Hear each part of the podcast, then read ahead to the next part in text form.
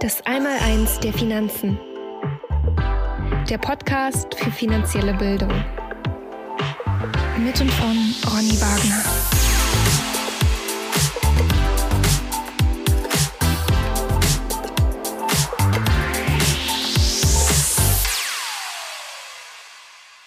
Herzlich willkommen zum Podcast Das Einmaleins der Finanzen. Mein Name ist Ronny Wagner und heute geht es um Investmentfonds. Wir wollen uns also heute mal anschauen, warum Investmentfonds so beliebt sind und wo die Gefahren lauern.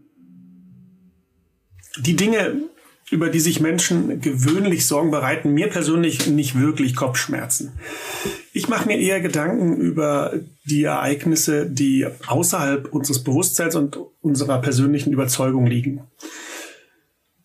Es ist ja so, dass viele Menschen heute Lösungen für die private Altersvorsorge oder für die Sicherung ihrer Vermögenswerte suchen. Vielfach wird, wird, wird da auf Investmentfonds zurückgegriffen. Ähm, ich persönlich bin der Überzeugung, dass das keine gute Strategie ist, denn ich halte die Investmentfonds sowie alle anderen Finanzkonstrukte äh, beziehungsweise Wertversprechen des heutigen Kapitalmarkts äh, für extrem riskant. Äh, leider ist das in der öffentlichen Wahrnehmung nicht der Fall. Äh, also man guckt da ein bisschen anders drauf und ich möchte einfach in den nächsten Minuten das Thema mal ein bisschen beleuchten und mal meine Sichtweise präsentieren. Aktuell ist es so, dass weltweit ähm, äh, ca. 123.000 regulierte offene Investmentfonds mit einem Volumen von fast 60 Billionen US-Dollar existieren. In Deutschland sind ähm, Ende März 2020 die drei größten Anlageklassen Aktien, Aktienfonds sind 324 Milliarden Euro Volumen, Rentenfonds äh, knapp 200 Milliarden Euro Volumen. Und die sehr beliebten Mischfonds mit fast 275 Milliarden Euro, die wie gesagt größten Anlageklassen. Aktienfonds sind also in diesem äh, Potpourri jetzt hier äh, die derzeit beliebteste Fondskategorie der, wie ich finde, doch sonst sehr sicherheitsorientierten Deutschen. Deswegen ist das schon eine sehr interessante Beobachtung. Womit haben wir es also bei Investmentfonds zu tun? Bei einem Aktienfonds handelt es sich zunächst einmal um ein Sondervermögen einer Gesellschaft für Kapitalanlagen, ähm, dass diese ausschließlich oder zumindest mal mehrheitlich in Aktien von Unternehmen investiert. Bei Rentenfonds ähm, wird in Anleihen diverser Emittenten investiert, die immer beliebter werdenden Mischfonds stecken ihr Geld oft gleichzeitig in Aktien und Anleihen, um das Risiko des Fonds zu senken. Grundsätzlich können das äh, Aktien und Anleihen aller Unternehmen weltweit sein. Also da gibt es erstmal grundsätzlich keine Einschränkung, außer es wird natürlich im Vorfeld festgelegt, dass man sagt, nein, wir äh, orientieren uns jetzt nur geografisch in Europa zum Beispiel oder wir kaufen nur US-amerikanische Aktien. Fondsanleger können ihre Fondsanteile jederzeit ohne eine Frist zum aktuellen Rücknahmepreis, der von der Fondsgesellschaft veröffentlicht wird, verkaufen. Hier muss ich allerdings die Einschränkung machen, wenn alles normal verläuft. Also unter normalen Umständen sind das, ist das die Vorgehensweise. Doch äh, wir wollen uns mal anschauen, welche Risiken Investmentfonds noch so beinhalten, weil da wird nicht so gerne drüber gesprochen. Und deswegen möchte ich das hier mal ein bisschen vertiefen. Jede äh, Anlage von Geld am Kapitalmarkt ist grundsätzlich erstmal mit Chancen und Risiken verbunden. Es ist also für den geneigten Investor unabdingbar, sich mit den Risikohinweisen der Branche auseinanderzusetzen und eine individuelle Einschätzung äh, vorzunehmen. Der Wert von Fondsanteilen unterliegt am Kapitalmarkt erstmal grundsätzlich Schwankungen. Die Kurse der Anlagen können steigen oder fallen. Im äußersten Fall kann es zu einem vollständigen Verlust des angelegten Betrages kommen.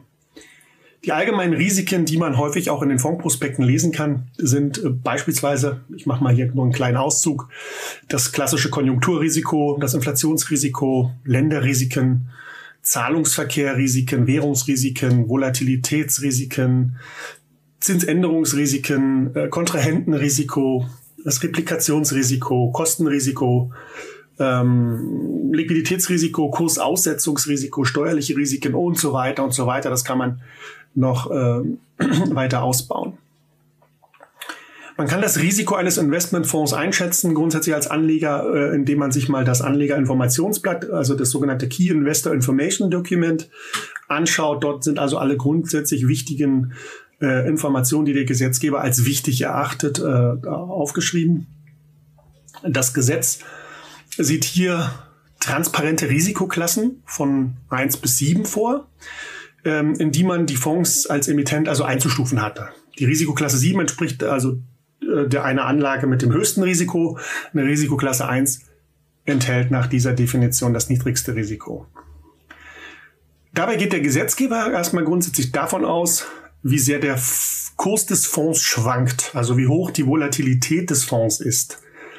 Leider richtet man sich hier hauptsächlich nach dem von mir vorhin genannten oder aufgezählten Volatilitätsrisiko. Eine Anlage in einen Investmentfonds wird also als weniger riskant eingestuft, wenn sie nur geringen Kursschwankungen unterliegt. Das ist die Definition von Risiko ähm, äh, eben hier in diesem Kontext. Das Risiko eines großen Verlustes wird dadurch jedoch nicht erfasst. Also wie gesagt, wenn alles normal läuft, dann ähm, ist sicherlich das Volatilitätsrisiko eine Komponente, die man sich angucken kann, aber das ist mir zu wenig. Denn wie gesagt, es gibt ja eben am Kapitalmarkt nicht nur normale Zeiten, sondern es gibt eben auch die ähm, Extremphasen, äh, sogenannte schwarze Schwäne, also unvorhergesehene Dinge, die einfach auftreten, um äh, und, und die eine große, ein großes Veränderungspotenzial in sich tragen. Ich, ich gebe mal nur als Beispiel den 11. September. Äh, das ist so ein klassischer schwarzer Schwan, der, der aufgetreten ist und der natürlich sehr, sehr viel durcheinander gebracht hat und der auch den Anlegern sehr große Verluste ähm, beschert hat. Nassim Taleb, der Autor des Buches Der schwarze Schwan, beschreibt dieses Vorgehen, nachdem sich Anleger auf äh, Strategien verlegen, die sehr volatilitätsarm sind oder die sehr, sehr wenig Volatilität produzieren, aber auf der anderen Seite das Risiko eines sehr großen Verlustes mit sich bringen, wie das, er bezeichnet das das Aufsammeln von Kleingeld vor Dampfwalzen. Finde ich eine sehr schöne Analogie. Und ähm, ähm, diese beschreibt ganz interessant, was die Menschen eigentlich machen. Es ist aber den, wie gesagt, meisten Menschen gar nicht bewusst, dass sie das so tun. Weiterhin schreibt er, dass die Leute es hassen, Volatilität, also die Menschen hassen Volatilität und benutzen Strategien oder Anlagestrategien, bei denen sie alles verlieren können, äh, was dann gelegentlich zum Selbstmord führt. Zitat Ende. In meinen Augen hinterlässt das Vorgehen der Branche, also Anlagen in Fonds, in Risikoklassen zu kategorisieren, ähm, das hinterlässt in meinen Augen in den Händen von normalen Menschen, die mit, der, mit dem Kapitalmarkt relativ wenig zu tun haben, äh, Sprengstoff und äh, oder Dynamit. Und das Problem ist, dass diese Menschen keine Erfahrung im Umgang mit Dynamit haben. Das ist so ein bisschen das, das Thema, was, was mich beschäftigt. In meinen Augen hat die große Mehrheit der Menschen keine Ahnung überhaupt vom Risiko und Risikobegriff. Und es gibt in meinen Augen auch keine Risiko, im Risikogeschäft keine Fachleute, denn es ist, handelt sich hier um ein hochkomplexes System, äh, was sich ständig verändert, was sehr viele ähm, Abhängigkeiten hat, sehr viele unterschiedliche äh, Einflussgrößen, wo man einfach als Mensch gar nicht oder als, als auch ein, ein Computersystem gar nicht in der Lage sein kann, dort alle Verbindungen zu berücksichtigen.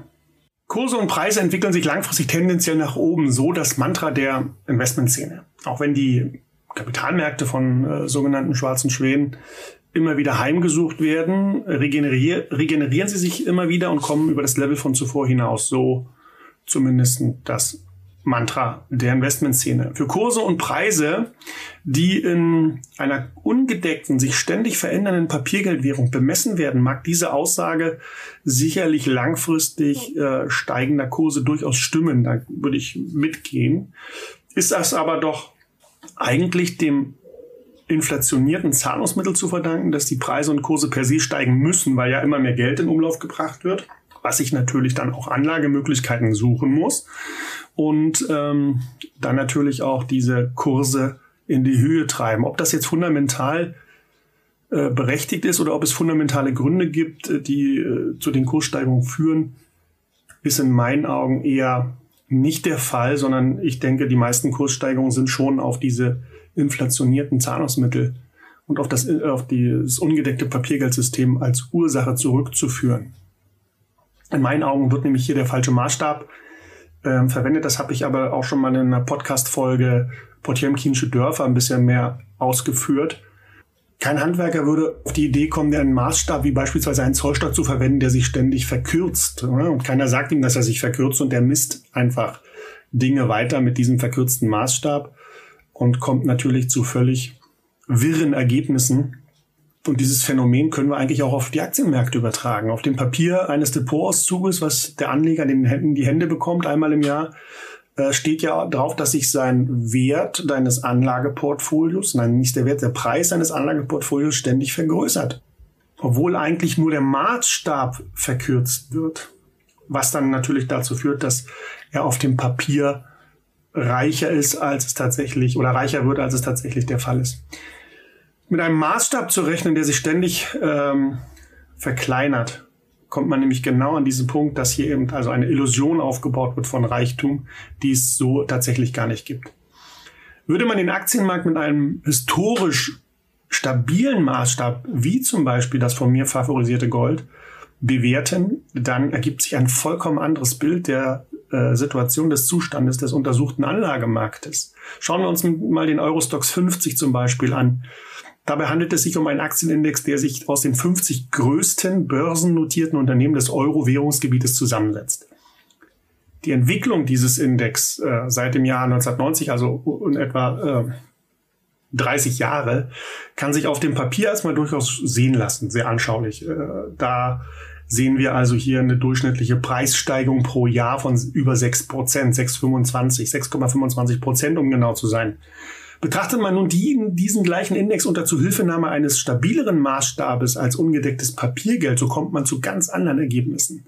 Laut der Webseite, die ich immer ganz gern nutze, pricedingold.com, hat der Eurostox nämlich im gleichen Zeitraum in Gold bewertet einen jährlichen Verlust von einem Prozent erzielt. Wir sehen also hier der, der Effekt oder den Effekt, den ich vorhin beschrieben habe, dass eben durch, den, durch die Wahl des falschen Maßstabes ein anderes Bild erzeugt wird. Also die vermeintlich soliden Investitionen in europäische Standardaktien, wie die ja, für die ja der Eurostox 50 steht, stellt sich unter Verwendung eines echten, realen Maßstabes als ein verlustreiches Geschäft dar. Ein Pluspunkt von Investmentfonds ist sicher für viele das Insolvenzrisiko. Ein Verlust des Geldes durch die Insolvenz des äh, herausgebenden Emittenten, also der Fondsgesellschaft, müssen Anleger erstmal nicht befürchten. Denn das, was die Investoren in den Topf einzahlen, wird also als Sondervermögen deklariert und unter staatliche Aufsicht gestellt ähm, und ist also strikt vom Geschäft der Fondsgesellschaft zu trennen. So ist also das Geld nicht auch nicht in Gefahr, wenn die Gesellschaft beispielsweise insolvent geht. Klingt erstmal nicht schlecht, ja, gebe ich zu. Die Anleger müssen eigentlich nur einen langen Anlagehorizont mitbringen und schon sind sie auf der Gewinnerseite. Da liegt ja auch schon wieder eines der Probleme, dass eben die meisten Menschen diesen langen Anlagehorizont nicht mitbringen. Also an, langer Anlagehorizont dass man nicht in Monaten und Jahren denkt, sondern in Jahrzehnten. Und so einfach ist es nicht. In meinen Augen auf alle Fälle sollten wir uns unbedingt und müssen uns unbedingt den Zustand des Geld- und Finanzsystems anschauen, um eine sinnvolle Risikoeinschätzung dieser Anlageform zu erreichen.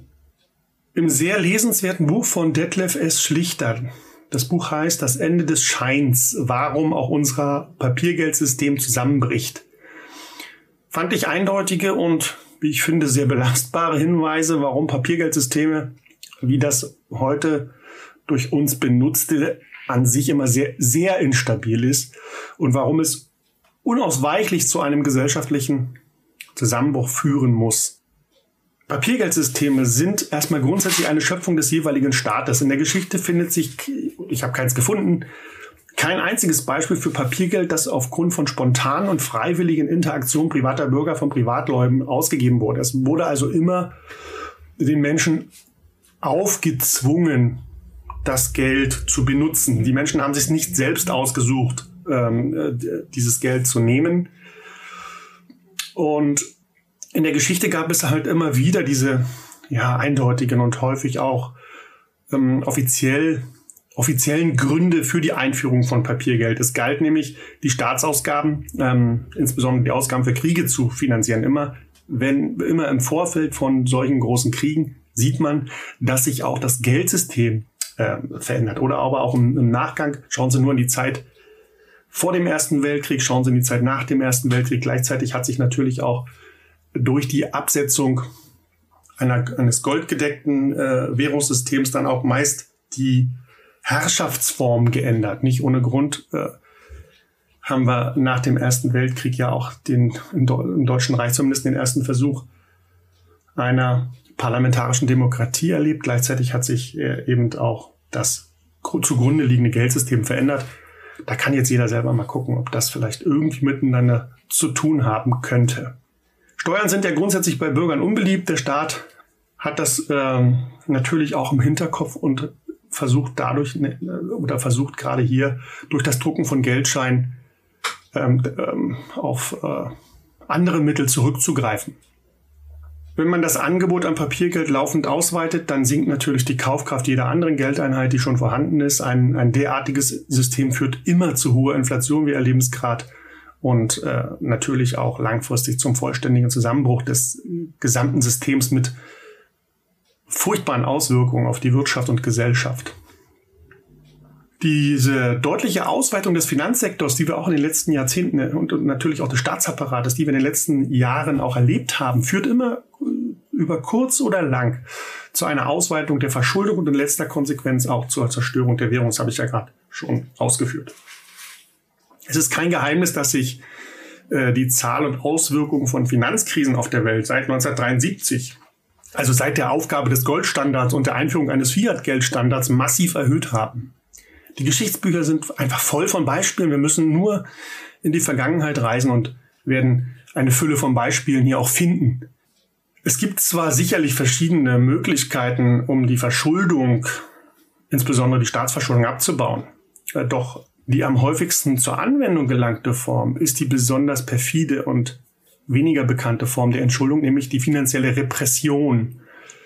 Doch was ist diese finanzielle Repression?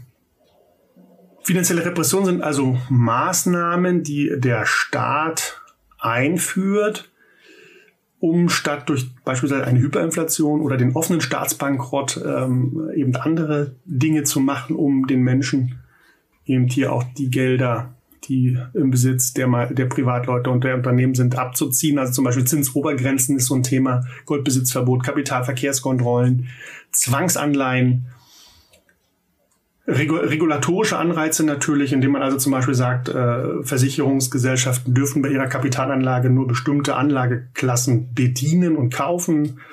Und man eben sagt, okay, ihr müsst eine gewisse Quote an Staatsanleihen abnehmen, zum Beispiel. Das ist, wäre eine finanzielle Repression. Ähm, oder aber äh, der Betrieb von Staatsbanken zum Beispiel.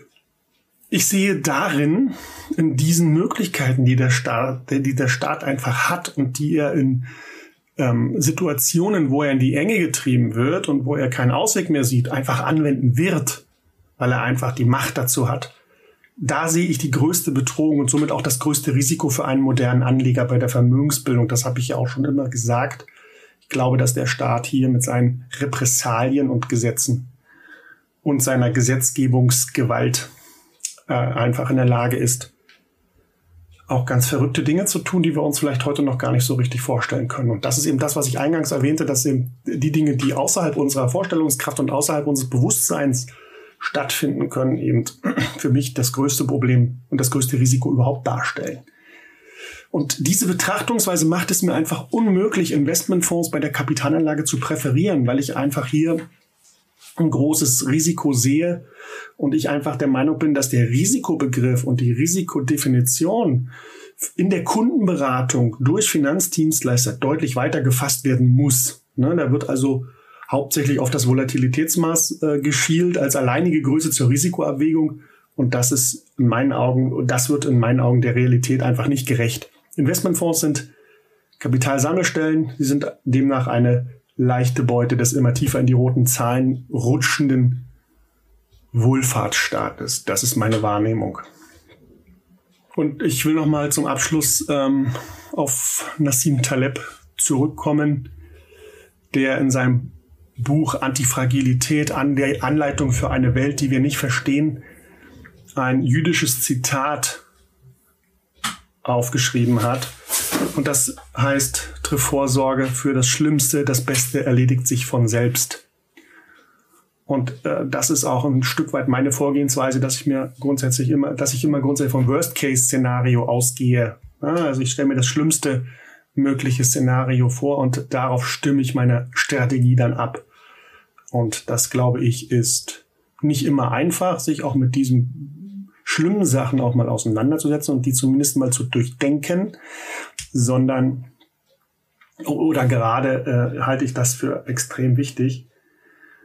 Denn die Menschen sind üblicherweise erstmal kleinen Verlusten abgeneigt, also 10, 20 Prozent Verlust im Portfolio ist für die meisten schon ein Problem was für mich gar kein Problem wäre, denn mich interessieren nicht diese kleinen Verluste oder diese kleinen Volatilitäten, sondern mich interessiert das große Risiko, also dieser schwarze Schwan, denn der kann ähm, beispielsweise die Gewinne, die ich über die letzten 50 Jahre mit meinem Investmentfonds äh, erzielt habe, durch äh, gute Investitionsentscheidungen, äh, die ich da getroffen habe, zumindest mal auf dem Papier.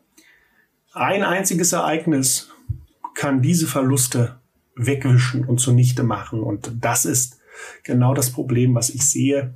Und das wird möglicherweise dann auch viele Existenzen vernichten. Denn wir sollten also deshalb genau anders herum vorgehen. Die kleinen Volatilitäten, die kleinen Verluste eher als marktgegeben hinnehmen und uns eher, unsere Strategie eher auf diese großen Veränderungen, auf diese großen Risiken, auf diese Ausreißer, auf diese schwarzen Schwäne äh, fokussieren und dann sind wir, denke ich, da auch auf einem guten Weg, um hier Vermögenswerte auch zu schützen. Ja, das war's. Äh, vielen Dank für eure Aufmerksamkeit. Wenn es euch gefallen hat, lasst gerne Bewertung da. Äh, wenn ihr Fragen habt, gerne eine E-Mail an mich. Äh, vielleicht auch möglicherweise Themen, weitere Themenvorschläge, was ich mal behandeln soll in so einem Podcast. Podcast. Da würde ich mich sehr drüber freuen. Positives Feedback, negatives Feedback, Kritik gerne auch per Mail an mich. Danke für eure Aufmerksamkeit. Bis bald. Tschüss.